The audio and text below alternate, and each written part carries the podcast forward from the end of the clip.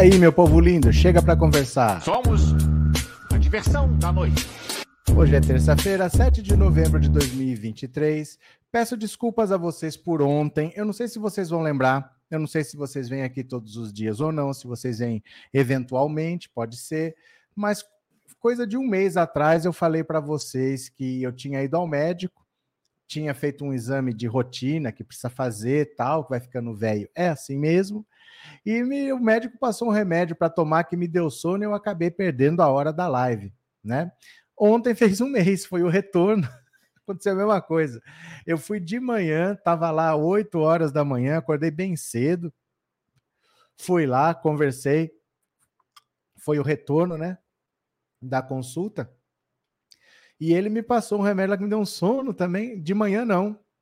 Depois do almoço, não. Mas de tarde o sono pegou e eu não conseguia acordar. Sabe quando você acorda e o olho não abre assim? o olho não abre. Eu sabia que eu estava acordado, mas eu não conseguia abrir o olho. Acabou que eu dormi, fui acordar quase meia-noite só. Então foi isso, tá? Por isso que eu nem avisei.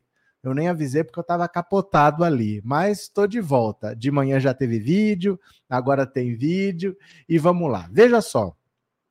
A, o Ministério Público hoje disse que a delação premiada do Mauro Cid entregando o Bolsonaro, desmontando o gabinete do ódio, falando do cartão de vacina, falando das joias, falando da tentativa de golpe. Um procurador lá do Ministério Público teve acesso e deu uma entrevista para a Veja dizendo que essa delação ele achou fraca e que não tinha provas. Não via nada ali que incriminasse Bolsonaro. Aí é interessante da gente pensar duas coisas assim. É primeira coisa, Veja a preocupação do Lula. Quando eu falo para vocês que o Lula procura, procura, procura um PGR e ele só acha bolsonarista, é isso. Olha o que, esse procurador faz. Faz o papel de olhar para tudo que o Bolsonaro fez e falar: ah, não tem nada aí, uma delação fraca, não tem provas, não aconteceu nada, não tem nada que ligue o Bolsonaro ao que aconteceu.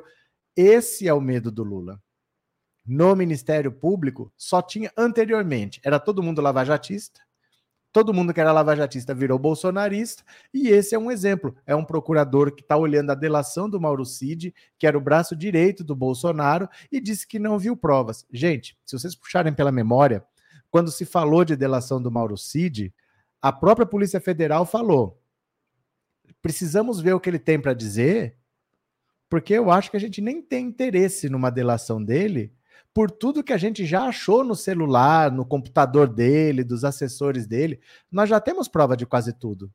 Então ele vai ter que falar alguma coisa realmente substancial, alguma coisa que realmente acrescente muito para essa delação ser aceita, porque a gente já tem prova de praticamente tudo.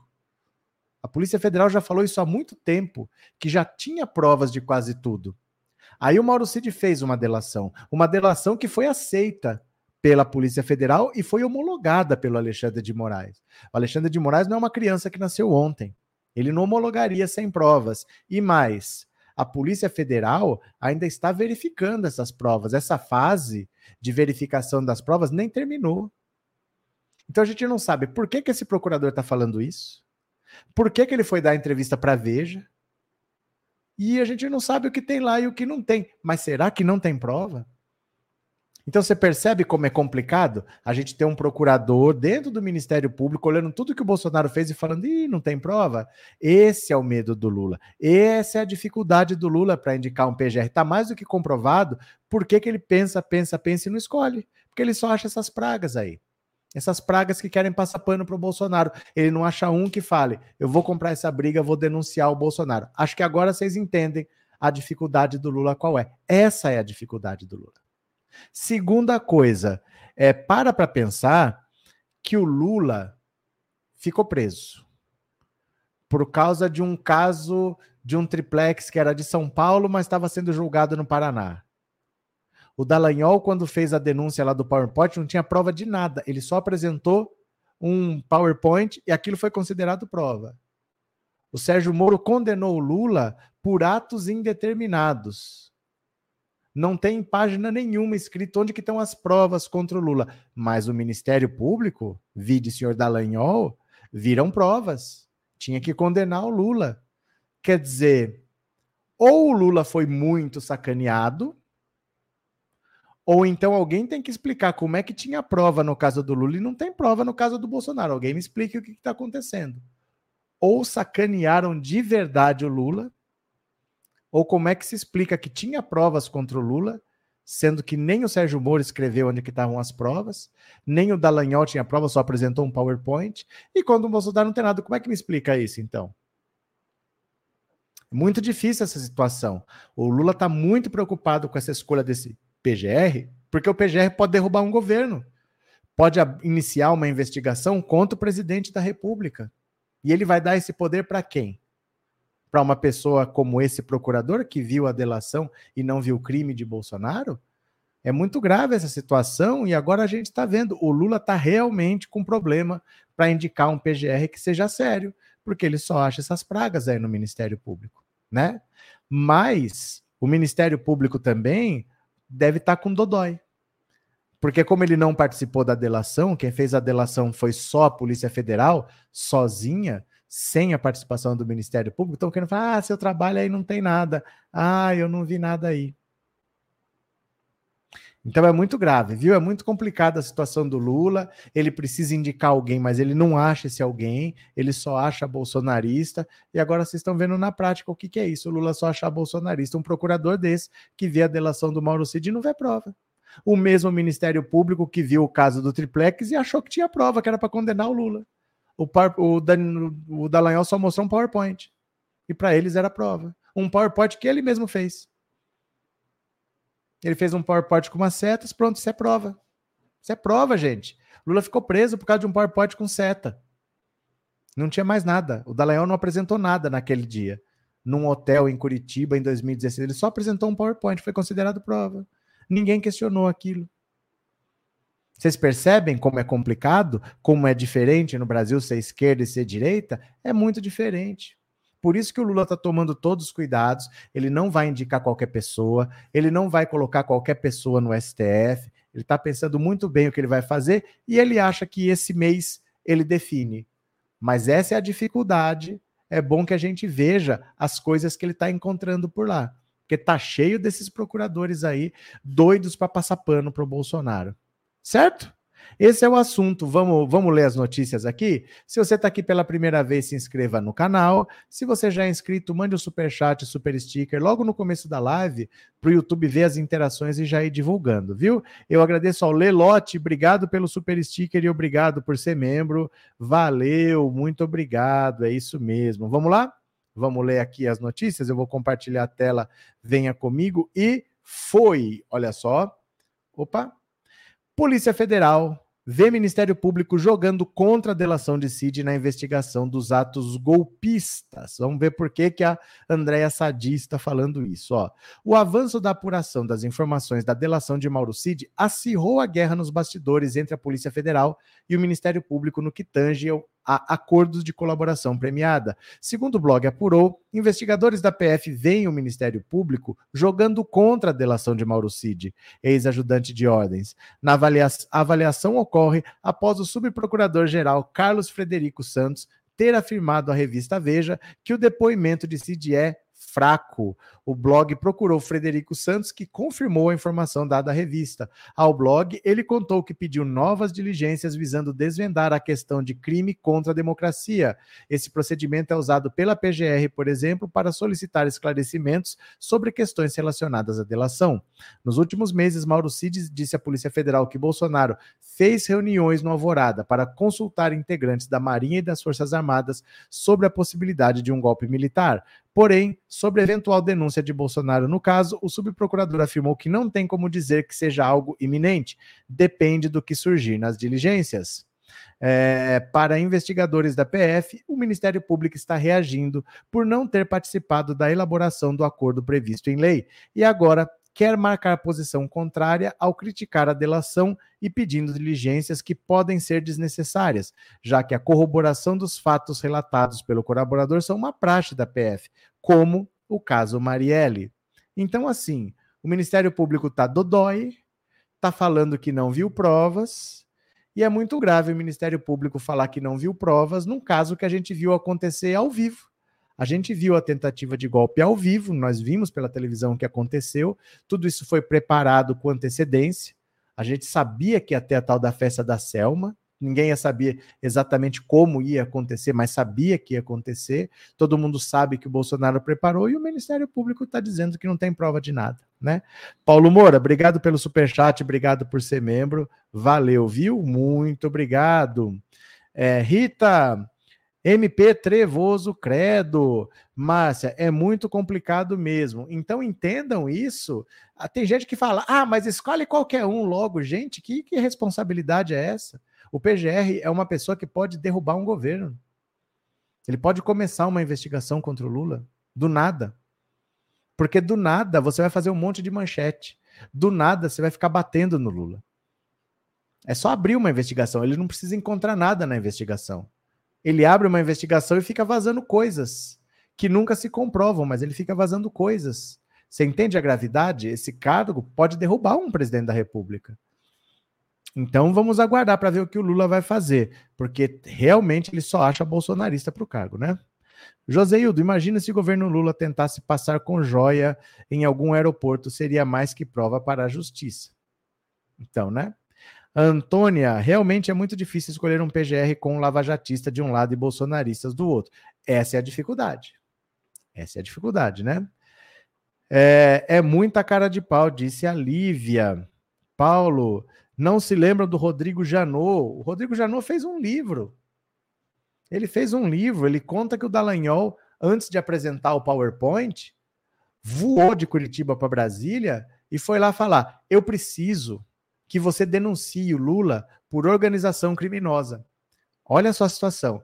O Dallagnol ia apresentar o PowerPoint, dizendo que o Lula estava lá, é, aquele chefe de organização criminosa, e ele estava recebendo o triplex como lavagem de dinheiro. Aí ele percebeu uma coisa: ele não pode simplesmente falar que é lavagem de dinheiro, porque a lavagem de dinheiro é assim: tem um dinheiro sujo, quer dizer, se é sujo é porque veio de algum crime, e você precisa é, oficializar, você precisa regularizar esse dinheiro de alguma maneira. Isso é a lavagem de dinheiro. Mas o dinheiro sujo tem que ter vindo de algum lugar. Eu preciso dizer qual foi o crime que foi cometido, que gerou um dinheiro sujo, e esse dinheiro precisa ser lavado. Se você não entender, eu vou explicar.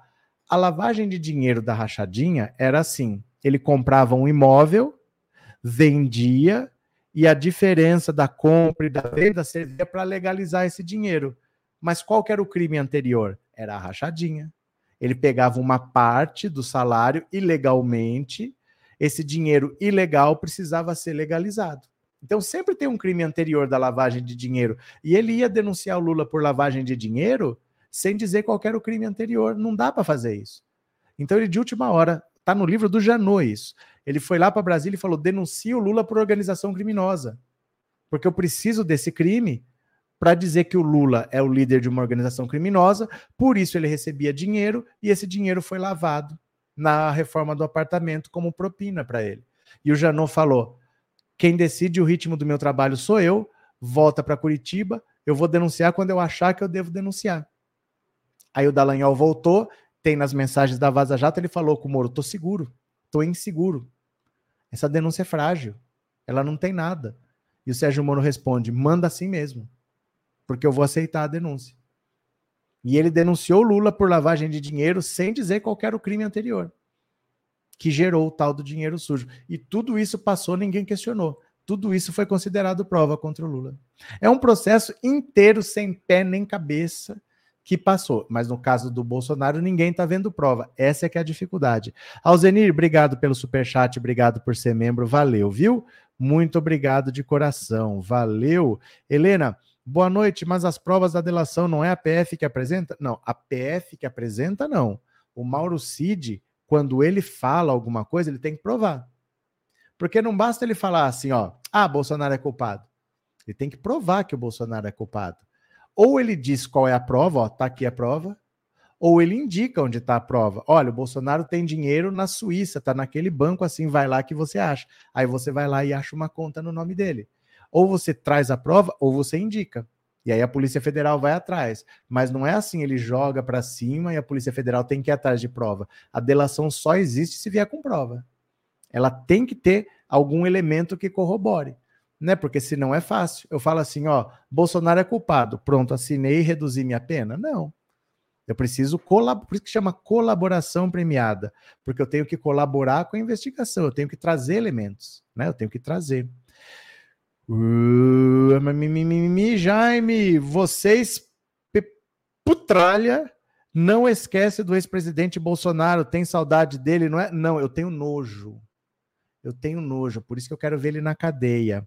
Eu quero ver ele na cadeia e gente como Rachadel. Você acha que eu vou esquecer desse seu nome, Rachadel?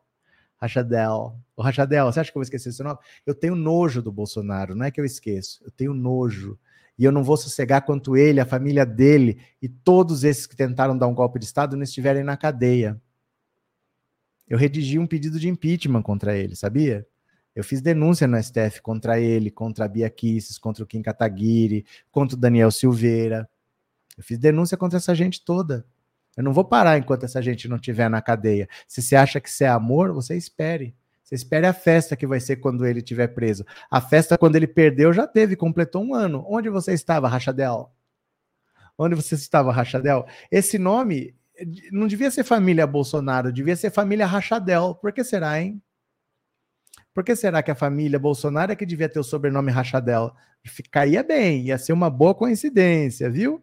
É, meu Deus do céu, gente, tudo isso vocês sabem, né? Tudo isso do Rachadel é medo do comunismo, meu povo, é medo do comunismo. Medo do comunismo são os latifundistas, são os monopolistas, são os colonialistas, enfim, os parasitas. São os latifundistas, são os monopolistas, são os colonialistas, enfim, os parasitas. São os latifundistas, são os monopolistas, são os colonialistas, enfim, os parasitas.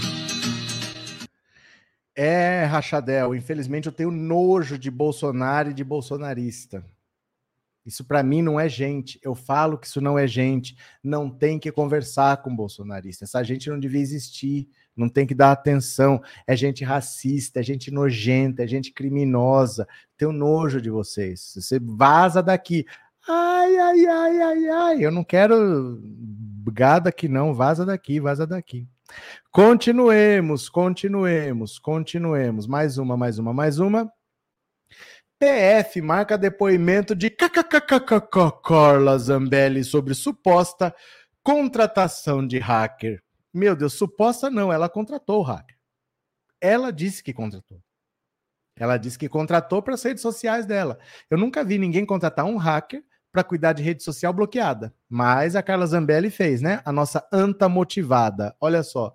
A Polícia Federal marcou para o dia 14 de novembro em Brasília o depoimento da deputada federal Carla Zambelli no âmbito do inquérito que investiga a suposta contratação do hacker Walter Delgatti Neto para inserir dados falsos no sistema do CNJ. A oitiva está agendada para as 14 horas na sede da corporação. Em agosto, a parlamentar foi alvo de um mandado de busca e apreensão em seu gabinete na Câmara dos Deputados e no apartamento funcional que ocupa na capital o hacker foi preso preventivamente. Em depoimento, o homem disse que Zambelli o teria contratado para fraudar as urnas eletrônicas e inserir um mandado de prisão contra o ministro Alexandre de Moraes, presidente do TSE no sistema do CNJ. Ele teria recebido 13 mil pagos por assessores da deputada. O, a parlamentar negou o envolvimento e afirmou que os valores repassados a Delgatti se referem a serviços para o site dela estava fora do ar. Walter Delgatti ficou conhecido Biririm Bororó, notícias que já sabemos. Ela vai ter que prestar depoimento, ela está hum, muito complicada e assim, tem etapas para serem cumpridas mas não demora muito, não. A situação dela é muito grave, o PL sabe. O PL sabe que o Moro vai ser caçado. Imagina a Carla Zambelli. O PL já tem candidato para a vaga do Moro. A Rosângela Moro está sendo citada em pesquisa para a vaga do Sérgio Moro. E ela está pensando em ir para o Paraná disputar o Senado. Se o Sérgio Moro é uma cassação certa, imagina a da Zambelli. É que leva um tempo. nem vai ser amanhã do Sérgio Moro, nem a da Zambelli, mas vai ser para logo, vai ser para o começo do ano que vem. Aguenta as pontas, né? Nham. Lucivanda, eu também tenho nojo de bolsonarista rachadel. Imagina a família Bolsonaro se se chama rachadel. Imagina. Carlos Guerra, o PGR pode até querer passar pano, mas são muitos os crimes. Tem juiz doidinho para botar os bandidos na cadeia. Mas para botar na cadeia depende da denúncia da PGR.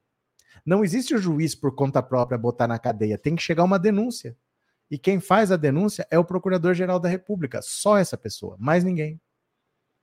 Não existe outra possibilidade. Se o PGR fala vou arquivar o caso, não, não tem, não tem como prender.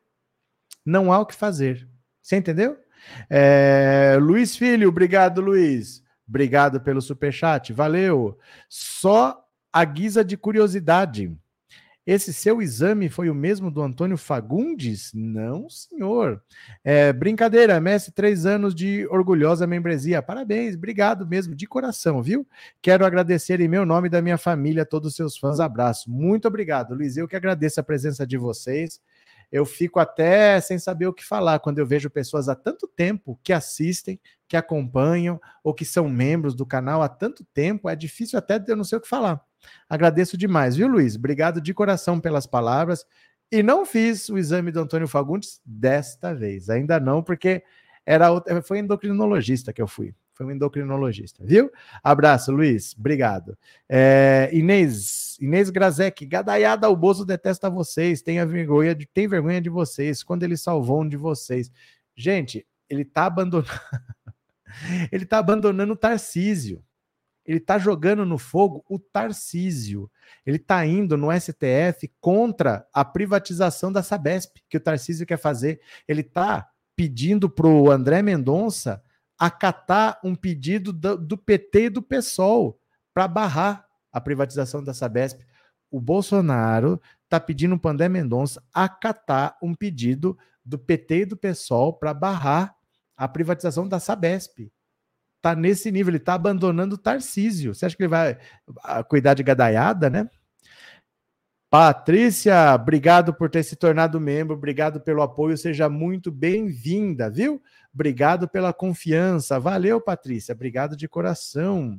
Joseildo, não é que eleitores de direita, que os políticos de direita dizem reduzir os gastos com a família toda na política, alto salário. Quem mais? José Carlos, boa noite. Sou aqui de Alhandra, Paraíba. Lula tem que ter cuidado na escolha do PGR. Ele está tendo, por isso que está demorando. Por isso que está demorando, né? Bora para mais uma? Venham comigo. Olha, olha essa, gente. Olha, mas não sei nem o que falar do negócio desse. Estado do Ceará processa Ciro Gomes e pede indenização. Eu vou falar para vocês assim: tem coisa que é para o cara parar. Tem coisa que é para o cara parar. Não é possível passar por um constrangimento desse. O Ceará está processando Ciro Gomes. Ai, que fim de carreira patético esse aqui, ó o estado do Ceará processou Ciro Gomes e pede na justiça indenização por dano moral e direito de imagem. A ação foi protocolada na última quarta-feira na 14ª Vara da Fazenda Pública da comarca de Fortaleza após Ciro Gomes associar o governo estadual à corrupção. Olha as palavras delicadas do Ciro Gomes. Nosso estado do Ceará está sendo destruído daquele caminho que nós trilhamos. Está sendo destruído pela traição, está sendo destruído pelo descompromisso. Tá, hoje no Ceará não se realiza uma obra pública sem pagar propina. Uma obra pública sequer se realiza nesse estado sem problemas, disse Ciro Gomes em convenção do PSDB. O que, que o Ciro está fazendo numa convenção do PSDB? Só para saber? É, o Ceará é governado pela pelo petista Eumano de Freitas, eleito em 2022. Atualmente filiado ao PDT, Ciro Gomes tem defendido que o partido faça oposição ao PT, tanto na esfera estadual quanto federal. O PDT, contudo, integra a base do governo Lula e, inclusive, indicou o presidente da sigla, Carlos Lupe, para comandar o Ministério da Previdência Social. Irmão de Ciro, o senador Cid Gomes, também filiado à sigla, defende aliança com o PT. Em 2022, Ciro, que foi ministro de Lula, fez duras críticas ao petista durante a eleição à presidência da República. Gente, o Ciro está sendo processado pelo Ceará. Existe final de carreira mais patético e apocalíptico do que esse? Ele está sendo processado pelo Estado dele. Ele brigou com o partido, desmontou o partido, brigou com a própria família, agora ele está brigando com o Ceará. Eu não sei mais o que vai fazer. O Ceará vai pedir indenização, mas as contas do Ciro já foram bloqueadas para pagar uma outra indenização e não tinha dinheiro. Aí bloquearam a conta da esposa dele. E também não tinha quase nada lá. Eu não sei de onde que o Ceará vai tirar esse dinheiro. Parece que o Ciro Gomes está pobre. Como é que faz agora, né? Será que o Ciro Gomes está pobre, gente? O que será que aconteceu? Ai, meu Deus do céu, Paulo. Ciro Gomes dá uns traços com Netanyahu. Vera, aqui em Fortaleza, três deputados do PL caçados pelo TRE. É, Gabriel, um ex-governador sendo processado pelo Estado que governou, que triste e irônico fim. Eu nunca vi um negócio desse. Antônio, eleitor do Ciro se sente como um peixe no anzol. Ai, José da Graça, lá vem, vamos ver. É, depois da fala do vice-procurador bolsonarista, só falta Eliseta arquivar os processos do genocida. Tá. Eu falo para você, por isso que o Lula não escolheu, né? Uh, José Hildo, protestos em São Paulo, falta de, falta de luz há uns cinco dias. Eu não posso falar nada, gente. Eu moro em Bauru. Bauru é interior de São Paulo. Tem três empresas de energia em São Paulo. Tem três. Tem a Eletropaulo, que atende só a capital. Só a capital. É só ali na Grande São Paulo. Tem a, a CPFL e a CESP, que atendem ao interior. Aqui onde eu, onde eu moro é a CPFL. Então eu não sei o que está acontecendo lá, eu não sei se essa empresa presta ou não presta, é outra empresa, eu não sei como funciona. A Eletropaulo só atendia a Grande São Paulo, agora é, é essa tal de Enel que atende lá. Eu não sei como funciona, eu não sei qual é o caso lá. Aqui é outra empresa, viu? Paulo, e pensar que eu votei no Ciro em 2018, que vergonha, que estupidez que eu cometi. Faz parte. É, Edísio, boa noite. Ciro Gomes tem no seu currículo que até o seu estado está processando. Essa é demais. André, Ciranha preso nas próximas teias.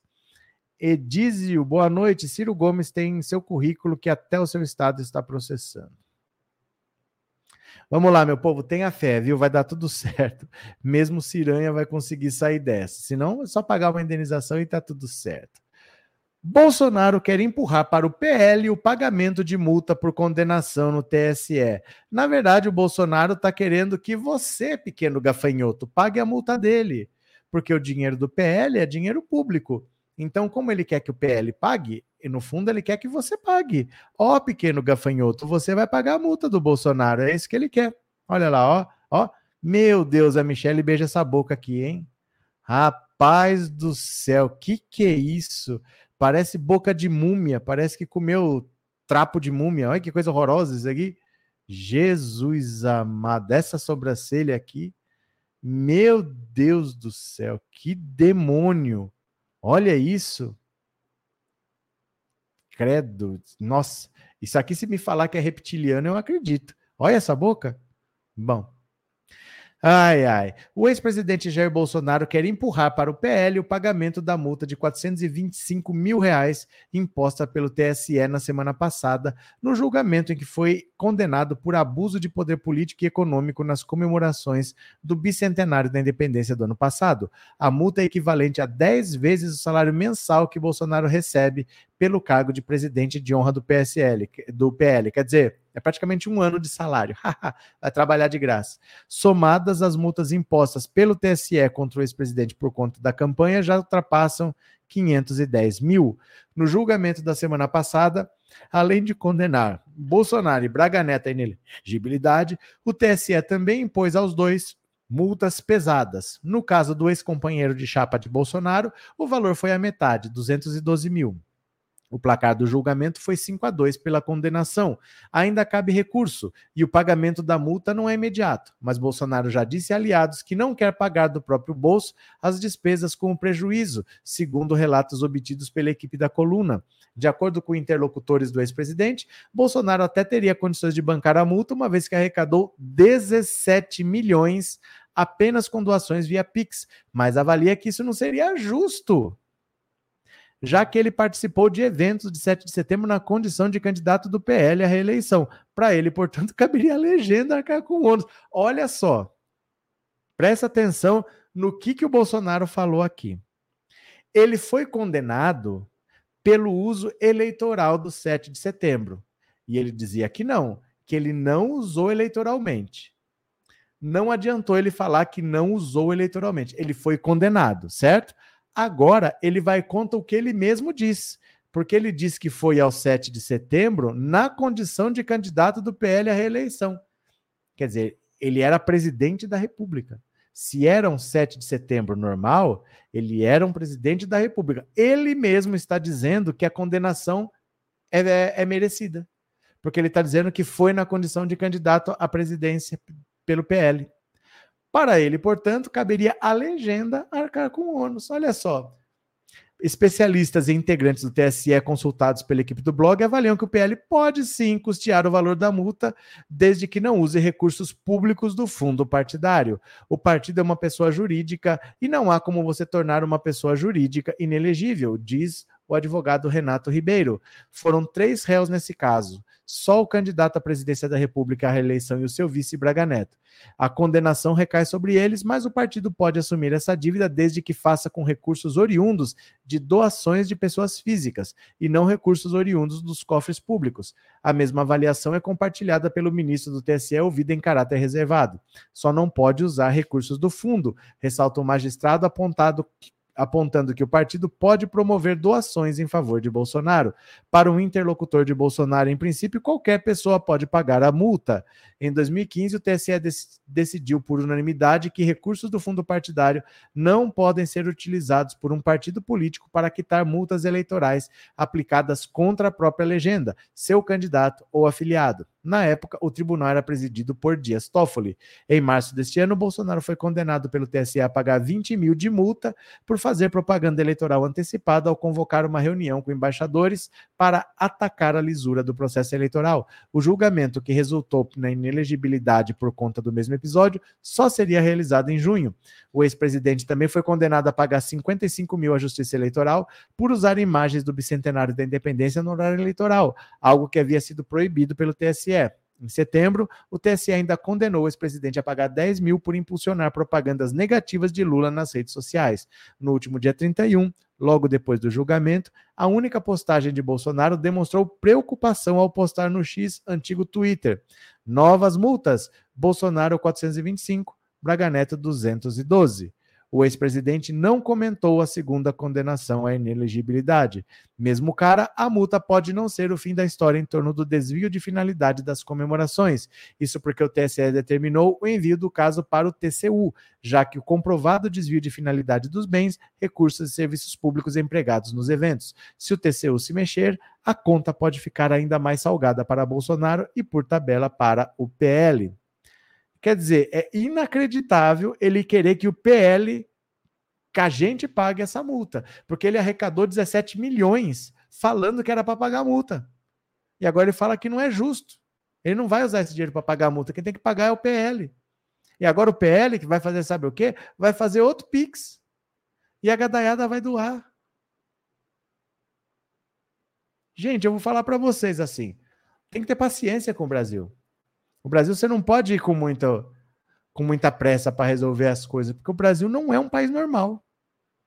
Não é, não. Isso aqui não é um país normal, né?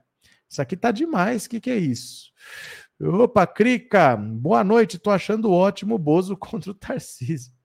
Eles estão se matando lá, não sei o que, que vai dar. Vamos ver, mas tá engraçado, viu? Obrigado, viu, Crica? Obrigado pelo super chat. Valeu. Uh, Antônio, maior Mendigação da história mundial, acredito muito nisso. Quem mais? Quem mais está por aqui? Helena, o ano que o ano que vem vai ser uma enxurrada de políticos sendo caçados, mas a Carla, Sérgio Marreco Moro e Abílio Brunini são os que mais têm o ranço. Benhur, esse desgraçado acha que nunca morre. Márcia, inacreditável para quem é decente, para essa gente é tudo normal. Olha, o cara, vai, o PL vai fazer Pix, vai pedir doação para pagar a multa do Bolsonaro e ele recebeu 17 milhões para isso. Ele pagou um milhão em São Paulo, mas ele não pagou para o Estado, ele depositou em juízo. Aí o Tarcísio foi lá e anistiou, fez um perdão das multas lá. Tá lá na justiça se vai valer ou não, mas ele não cobrou, então tá em juízo se ele realmente anistiar, esse um milhão volta para o Bolsonaro. E agora que tem mais 500 mil para pagar, ele não quer usar os 17 milhões que foram arrecadados para isso. Inacreditável, viu? Essa é de Mois. É, Pedro, parece que o Lula achou o PGR Aurélio Rios. Não adianta a gente falar do que parece, Pedro. Tem que esperar. Tem que esperar. Não, não é informação, é uma possibilidade só. Não, deu, não tem o que comentar do que a gente não sabe. Tem que esperar para ver. Se é mesmo, se não é, não, não temos informação sobre isso. Temos que esperar. Ele já conversou com várias pessoas. Né? Então vamos esperar para ver se é, se não é, porque eu sei que está muito difícil. Vamos ver no que vai dar, né? É, Seninha, se tivesse como fazer uma troca com os habitantes de Baza, lá cabe todos os bolsonaristas, pois eles ficam bem juntinhos. O que, o que é Baza? O que seria Baza? É, Helena, deveriam pegar as contas ou imóveis ou carros que eles têm. É, José Oséias, aqui em Minas, o Zema privatizou o metrô. Eu fui ontem lá e não tive nem coragem de usar o banheiro de lá, um lixo só, tudo quebrado e o preço da taxa aumentou uns 300%, era 1,80, virou 4,80. Vixe, vixe, vixe. É, Meire, esses burros não, não acorda pagar Pix para um mandrião. Eu não posso falar nada, né? O povo tá nessa aí de dar dinheiro para o Bolsonaro pagar multa. Agora, sabe o que é engraçado? É que assim, o Bolsonaro é, foi condenado a pagar essas multas. Isso é a pena dele. A pena dele foi inelegibilidade e multa. Bolsonaro é um condenado. Bolsonaro é um condenado. A pena dele, como é justiça eleitoral, a pena na justiça eleitoral não é de prisão, mas a pena é de inelegibilidade e multa. Bolsonaro é um condenado pela justiça. Ele é um condenado pela justiça. E aí? Quem é que não vota em condenado? Hein? Quem não vota em condenado? Maria Eustáquia, boa noite. Tem que pagar mesmo. O dinheiro vai ajudar a pagar a destruição dos golpistas nos três poderes. Pronto. Mais uma, vamos ler aqui mais uma. Olha só. Sérgio Marreco Moro critica a prova do Enem mal redigida, mas escreve errado o nome do exame. Meu Deus do céu. Gente, isso aqui queria ser presidente da República. Isso aqui tinha boneco de Superman. Olha só. O senador Sérgio Marreco Moro utilizou as redes sociais nessa segunda-feira para criticar a prova do Enem aplicada nesse domingo. Segundo ele, a avaliação teria tido uma doutrinação ideológica e teria sido mal redigida. Moro, porém, escreveu incorretamente o nome do exame, que é aplicado anualmente desde 1998, chamando-a de prova do Enem, com N. Ele escreveu Enem, Enem. Após internautas compartilharem a publicação do senador e ironizarem o erro, Moro corrigiu a postagem feita no X colocando o nome correto, Enem. Ao entrar na publicação, aparece uma mensagem de que ela foi editada às 20h31 dessa segunda. Sérgio Marreco Moro não foi o único parlamentar a errar o nome do exame nacional. A ex-senadora Cátia Abreu, do Progressistas, também escreveu Enem em uma postagem onde criticava questões da prova. Diferentemente de Sérgio Marreco Moro, Abreu fez outra publicação pedindo desculpas pelo erro e dizendo que havia ficado nervosa com o absurdo. Olha aqui, ó. Tenho pena dos estudantes brasileiros. A prova do Enem, além de abusar da doutrinação ideológica, é confusa e mal redigida. Qual é o problema de formular questões e respostas de forma clara, direta e objetiva? É assim, eu não entendo o que, que um juiz tem que dar palpite de provas de Enem. Ele não é educador, ele não é professor. Era um péssimo juiz, considerado suspeito, um senador que vai ser caçado, e ele quer dar palpite em prova de Enem. O que ele sabe sobre isso? É incrível ele dar palpite na prova do Enem, dizendo que a prova é confusa. O que ele sabe sobre isso? De verdade, assim de verdade. Para você falar que a prova é confusa, você tem que entender como a prova foi concebida, não é questão por questão. A prova tem uma lógica. Alguém pensou em alguma coisa quando fez essa prova e falou: vou fazer uma prova mais assim, mais tal. Tem um objetivo por trás. Ele não sabe que é isso, ele não é da área de educação. Por que, que ele está se metendo onde ele não sabe? Para fazer essa grafe de escrever enena, para cometer uma gafe dessa, nossa senhora, isso é que eu falo, gente. Não paga imposto. Parece que as pessoas acham que paga imposto se não der opinião sobre tudo. Não, não precisa dar opinião sobre tudo. Não precisa, não paga o imposto, não tem problema. Você pode falar, não, isso daí eu não vou falar porque eu não sei. É melhor não falar do que não sabe, para não virar Jorge Pontual. Vocês viram o Jorge Pontual foi falar lá que Israel tem direito mesmo de bombardear ambulância?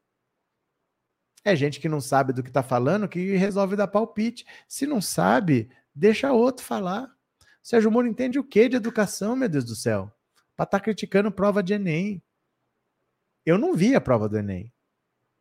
Mas não é simples você criticar uma prova assim, porque a prova tem uma lógica. Você tem que conhecer o currículo, você tem que saber o que o aluno está estudando, você tem que saber o que se espera que ele saiba, para entender por que, que a prova é daquele jeito. Ele não faz parte desse processo e está dando pitaco. Ainda vai lá e escreve Enem. Ainda escreve Enem. Deixa eu mostrar aqui, ó. Olha o Sérgio Moro como é que ele fica. Olha o Sérgio Moro como fica, ó.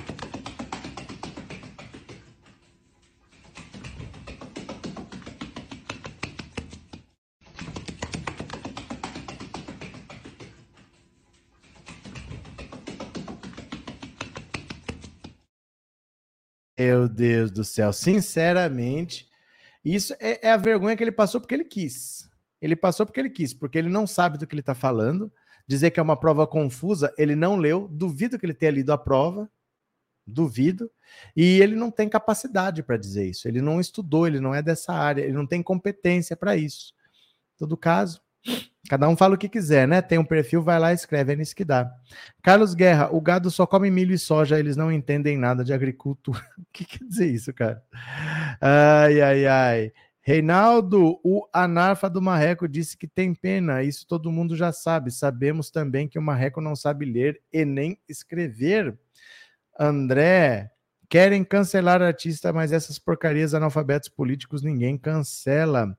Wellington, para Moro, a prova não estava confusa para, para os alunos que estudaram, estava claro, talvez pouca informação dele. Não, não é pouca informação.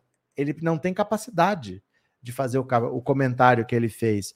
Porque é mais ou menos assim. Imagina que eu vou falar que o médico que fez uma ponte de safena no coração de, de um paciente usou uma técnica errada que ele não deveria ter usado aquela técnica naquele paciente. Mas quem sou eu que nunca estudei medicina para falar que o médico não sabe o que está fazendo? O médico pode até estar tá errado, mas eu não tenho competência para falar isso. Eu não sei do que eu estou falando. Eu não estudei medicina. Eu não sei fazer aquilo lá. Como é que eu vou dizer que aquilo está errado? É o que o Sérgio Moro está fazendo, ele não é dessa área. Ele não, ele não leu a prova. Ele escreveu para fazer graça. Ele escreveu para fazer graça e ainda errou o nome da prova, né? Ele não leu essa prova. Você acha que ele leu? É, man... Cadê? Cadê que não clicou aqui?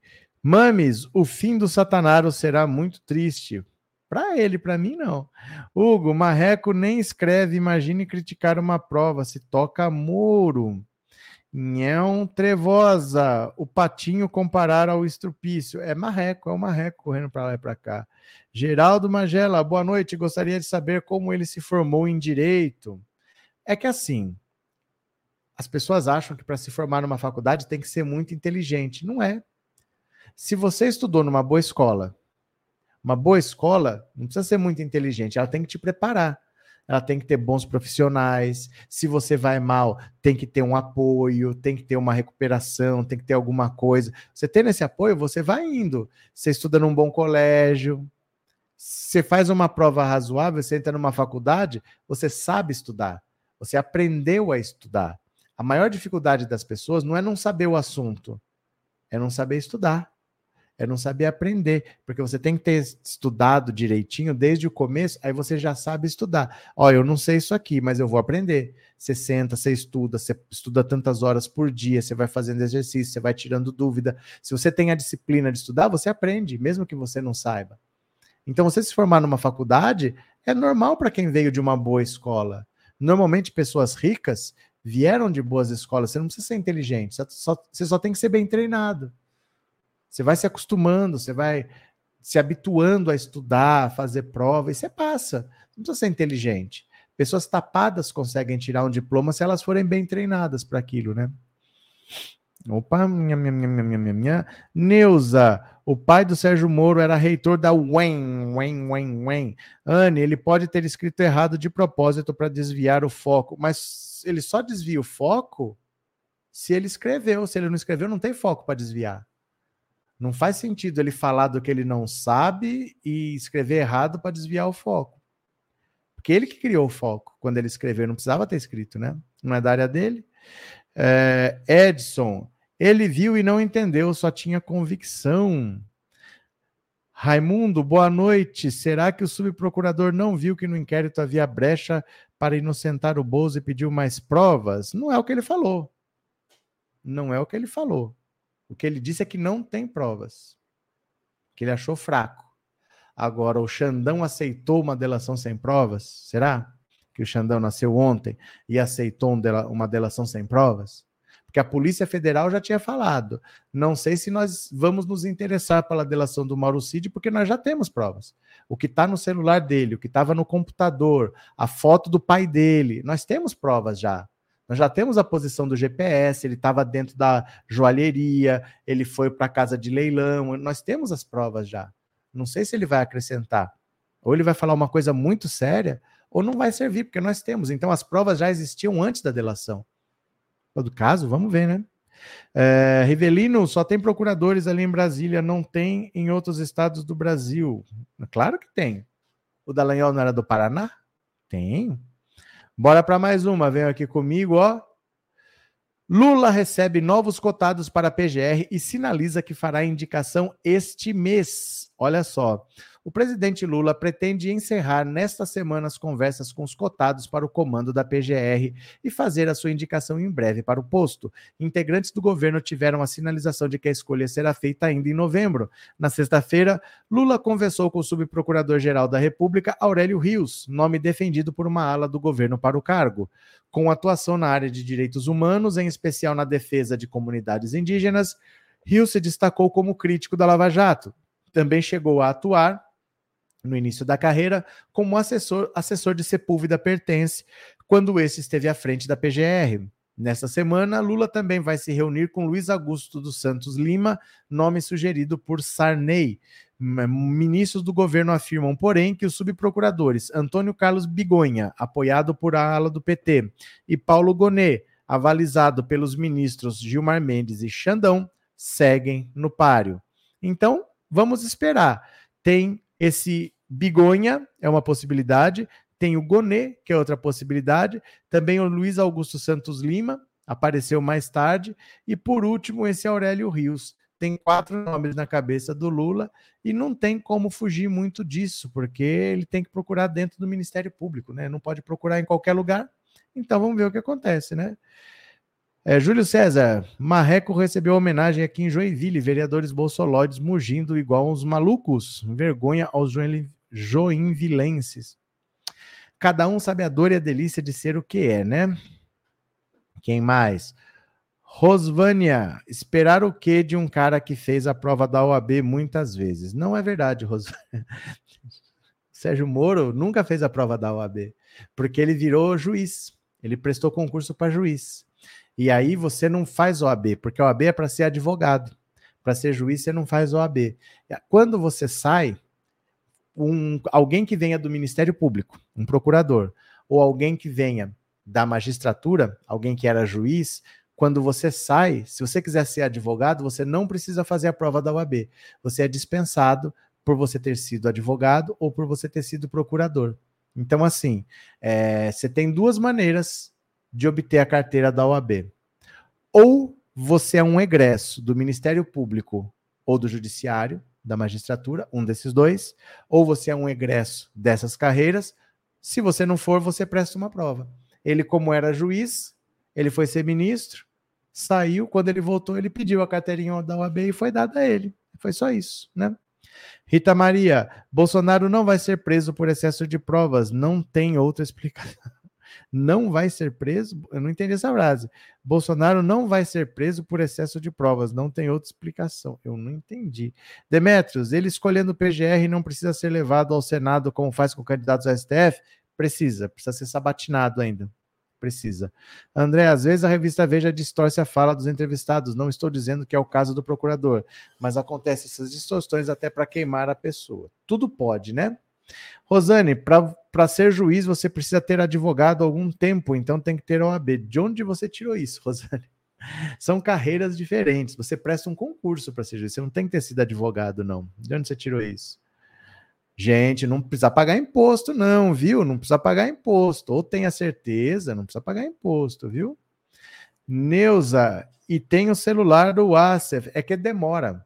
Essas coisas demoram, gente. Porque fazer uma perícia no celular não é assim. Eu entro, vejo o que tem no WhatsApp, vejo o que tem na galeria de fotos. Não é assim. Você tem que pegar dados até que foram apagados, mas que você consegue recuperar. Só que você tem que entender o que, que aquele dado quer dizer. Por exemplo, se ele ligou para é, Brasília, é 61, né? 61 984593752. Depois ele ligou para 61 984559752. O que, que quer dizer ligar para esse número, depois ligar? Ele ligou antes desse para aquele. Até você fazer essas relações, você tem que voltar, ver o que, que aconteceu naquele dia, o que, que aconteceu uma semana antes ele fez essa ligação e foi para onde, sabe? É, é, muito cruzamento de dados. Você consegue muitos dados, mas você tem que entender o que aquilo quer dizer. Você pega os dados do satélite, por onde que andou, aquela ligação foi feita de onde, para quem, dali ele foi para onde, sabe? Eu pego a posição do celular dele com a posição do outro, aqueles se encontraram. É um cruzamento de dados que demora. Então não é simplesmente assim, ó, ver o que tem aí. Você tem que interpretar o que aquilo quer dizer. O que, que quer dizer ele ter feito essa ligação nesse dia? Ele estava onde? Ele falou quanto tempo? O que, que aconteceu depois dessa ligação? O que, que aconteceu antes? É, é uma, cruz, um cruzamento de dados que demora, viu? Reinaldo, para ingresso à magistratura é necessário apenas bacharelado em direito e passar no concurso. Né? Quando tiver concurso, e passar. É, do Bozo, o povo só quer vê-lo na cadeia. Eu quero vê-lo na cadeia por muito tempo. Alice, professor, isso que o Bolsonaro fez não é estelionato? Não sei. Não sei. Acho que ninguém sabe. Acho que ninguém sabe, porque tem coisas que nunca aconteceram antes. Então ninguém sabe dizer. Por isso que tem casos que vai parar no STF. E aí, o que, que vocês acham? É crime, não é? É constitucional, não é? Tem coisas que ninguém sabe. O Pix é uma coisa nova. Ninguém nunca teve essa cara de pau de pedir doação para pagar multa. Então ninguém sabe. É uma coisa que precisa ser decidida ainda. Às vezes não tem consenso, vai parar lá nos tribunais. E aí, é crime, não é? E alguém tem que decidir, mas eu acho que nunca existiu essa questão antes, né? Antônia, mas que moleza ser juiz, então, não precisa ter cursado direito que nada. Não, gente, mas vocês não. Ó, informações básicas, simples. Vamos lá. O curso de direito te dá a possibilidade de fazer várias coisas mas ele te dá a possibilidade, não é automático. Então, por exemplo, você se formou em direito, você é bacharel em direito. Você pode ser advogado com esse conhecimento, mas você tem que passar na prova da Ordem dos Advogados do Brasil. A partir do momento que você é aprovado, você recebe a sua carteirinha e você pode advogar. O curso de direito também te dá a possibilidade, por exemplo, de ser delegado de polícia. O delegado, ele tem que ter um curso de direito. Para ser policial, não mas para ser delegado ele tem que ter cursado direito. Então, o, delegado, ele se formou em direito. Ele é um bacharel em direito, para ele virar delegado de polícia. Você também pode ser juiz. Aí não adianta só você ter feito o curso de direito, você tem que prestar um concurso. Entendeu? Então tudo é assim, você estuda direito e depois você usa isso para alguma coisa, mas tem etapas para acontecer. O que não precisa de nada é para ir para o STF. A lei só exige que você tenha 35 anos no mínimo, reputação ilibada e notório saber jurídico. Notório saber jurídico não está falando formado. Você tem que conhecer. E as pessoas têm que falar, poxa, ele entende. Mas não necessariamente você tem que ser formado. É para é para juiz tem que ser. Você tem que ser formado em direito para ser juiz, para ser hum, advogado, só que não basta ser formado. No caso do juiz tem que passar num concurso, no caso da OAB tem que passar na, na avaliação da ordem, né? Alva, lá vem. O procurador Roberto Tardelli pode usar o projeto de lei 172-2014 para desaposentar e ser o novo PGR do governo. Paulo, quando o Moro fez o concurso, realmente a prova da OAB não era obrigatória para todos. Ana Maria, adorei essa lavada no Rachadel, sem noção. Aí, Rachadel, não pode nem ficar sem essa. Eu não sei porque que esse povo vem aqui, eu não chamo. Não fui eu que chamei, não sei de onde que aparece a gadaiada. André, não é estelionato, mas pode ser lavagem de dinheiro. Então, tudo isso depende. Depende, porque nunca aconteceu. Ninguém pode dar uma resposta clara, porque nunca aconteceu. Tem que alguém questionar. O Ministério Público pode achar que tem indício de crime e a justiça decide lá. O caso, às vezes, pode parar até lá no STF. Vai o juiz condena, você recorre, vai, você vai argumentando, ó, isso aí não é crime, isso nunca aconteceu. Se tendo dinheiro, você vai recorrendo. Vamos ver o que acontece, né? Uh, Cleide, se fosse alguém da esquerda com todos esses crimes que ele fez. Gente, tem um pouco de educação, viu, Cleide? Tem um pouco de educação. Você acha que é o quê aqui? De verdade, assim. Fico tão chateado quando vocês escrevem palavrão. Sabe? Eu fico, fico chateado mesmo, assim. Eu trato vocês com respeito. Puxa vida, não sei se precisa disso tudo, de verdade, assim. Vocês tratam assim com seus filhos, com a família, porque você está tratando assim com a família dos outros que está aqui assistindo. Tem que saber se colocar em público, né? Em todo caso. Quem sou eu, né? Francisco, por que tem que ser o PGR que tem que apresentar a denúncia contra Bolsonaro se ele não tem mais foro privilegiado? Porque ele cometeu crimes. Ó, primeira coisa, existe um regulamento do próprio STF, que é interno, que diz assim: crimes que acontecem dentro do STF é responsabilidade do STF. Isso é uma coisa. Mas mesmo que não fosse, que não tivesse a depredação dos três poderes, que não tivesse quebrado o STF, que está tudo sendo investigado lá por causa disso, porque se aconteceu no STF é responsabilidade do STF. Além disso, o caso todo está sendo investigado num inquérito que está no STF. Por quê? Envolve deputado, envolve senador, envolve ministro. Então, como tem essa gente toda com foro privilegiado, essa investigação está lá. Fica difícil você querer desmembrar e mandar o caso do Bolsonaro para a primeira instância. Porque está tudo sendo investigado lá. Então, apesar dele não ter foro, ele está sendo investigado lá, exatamente como os patriotários. Os patriotários também não têm foro, mas eles estão sendo julgados lá, porque esse caso todo envolve essa gente que, tá, que tem foro que está sendo indicada lá. Deputados, senadores, ministros. Por que vocês nunca perguntaram nada dos patriotários? Os patriotários também foram denunciados pela PGR e foram julgados pelo STF. Eles não têm foro. Mas eles cometeram crimes que envolvem essas pessoas que têm foro e eles invadiram o STF também, que é a responsabilidade do próprio STF julgar. Entendeu, Zis? Entendeu, Zis? É, Joseildo, os políticos de direita têm de falar em reduzir os gastos com a família inteira na política com alto salário. Joseildo, você falou isso uma meia hora atrás, hein? Nha. Lourdes, Araranga, Lula, nosso presidente, fora Bolsonaro na cadeia. Pronto. Sandra, tem muito gado aí? Tem muito gado em todo lugar, gente. O Bolsonaro vai passar, o bolsonarismo vai ficar, viu? É, Neuza, o Xandão liberou a cantora gospel lá da Colmeia, a, a não sei o que, Oliver. A não sei o que, Oliver. Meu Deus do céu. Oliver. Bom, eu vou parando por aqui, mas eu volto às 21 horas, viu? Às 21 horas a gente vai falar do. Deixa eu ver aqui. É do Silas Malafaia, que está sendo chamado à Câmara para discutir o poliamor. Olha, eu falo para vocês, é cada dia uma notícia mais bizarra que a outra. Silas Malafaia vai na Câmara discutir a união poliafetiva, ele vai discutir o poliamor. Mas venham aqui para a gente conversar às 21 horas, a gente continua, tá certo, meu povo? Então eu paro por aqui, eu volto daqui a pouco.